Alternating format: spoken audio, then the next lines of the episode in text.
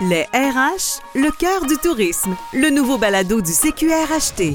Je suis Gabriel, directeur général adjoint au Conseil québécois des ressources humaines en tourisme. Je suis Karine, conseillère stratégique au ministère du Tourisme.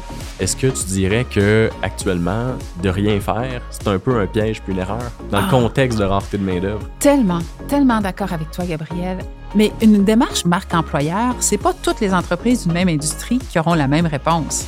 On a un devoir envers les employés qui sont déjà, les collègues qui sont déjà avec nous, d'engager la bonne personne avec qui la chimie de l'entreprise sera pas trop dérangée. J'ai la question qui tue. Qu'est-ce que vous faites avec ces résultats-là que vous obtenez? On est accompagné avec une spécialiste en ressources humaines. On va savoir les, les points forts de l'organisation, ce qui se démarque vraiment. Notre histoire, elle va être simple à raconter, elle va être inspirante pour les gens, puis elle va être attractive pour les talents qu'on va aller chercher. On engage des gens qui ont une performance à livrer pour nous amener ailleurs. Et nous, notre rôle, c'est d'être le metteur en scène, l'impresario qui va les amener où on doit amener notre clientèle et eux avec leur carrière.